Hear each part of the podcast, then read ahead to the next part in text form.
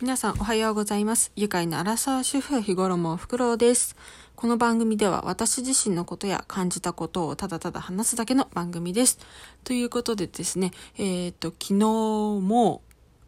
配信アップしたんですけれども、ジュースジュースの高木さゆきちゃんが脱退ということになりました。処分が決まりましたね。正直残念な気持ちでいっぱいです。うん。それは、うん、契約違反。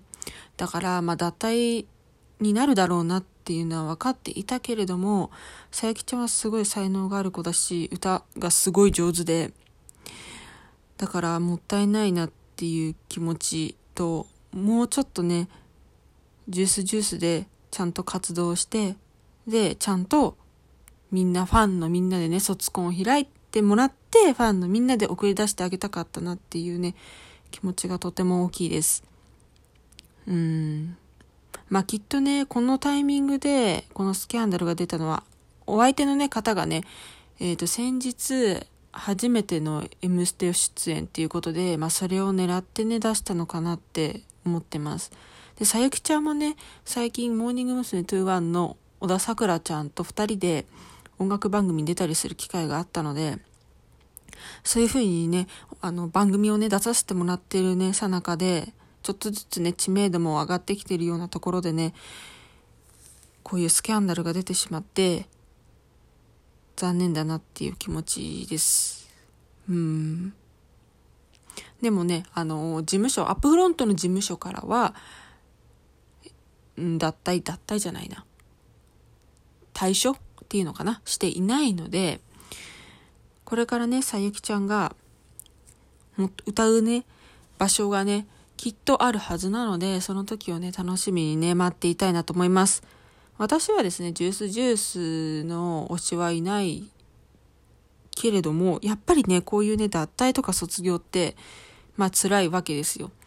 いくら推しじゃなくても推しがいないグループでもやっぱりハロプロ自体をこう応援している身なので、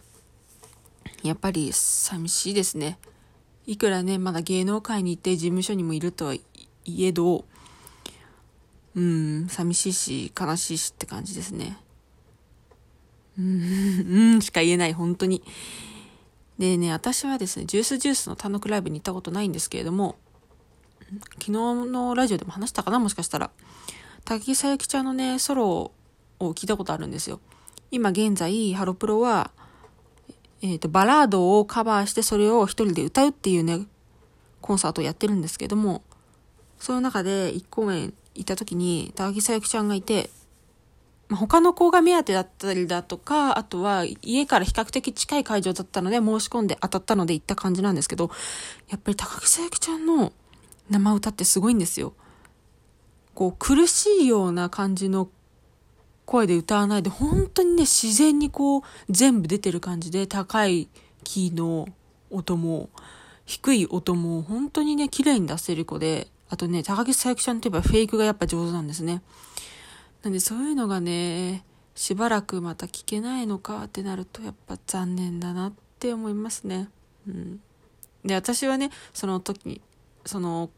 コンサート行った時に、高木さゆきちゃんのね、ソロをね、聴けたことがね、本当に本当に良かったなと思います。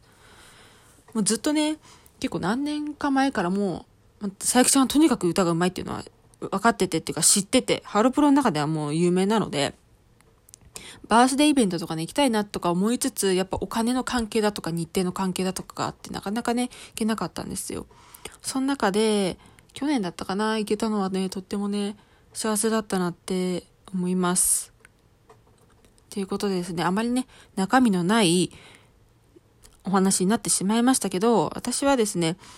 まあ、その契約違反のをしてしまったことに関してはとても悪いことだと思っています。だけど、やっぱり年頃の女の子だしい、恋愛するのはね、しょうがないかなって思ってる部分も、こう、私の中であるので、私はですね、推しではなかったけれども、これからのね、高木さゆきちゃんの活動に、をね、応援していきたいなと思います。そしてね、早く、高木さゆきちゃんの歌声が聴けるような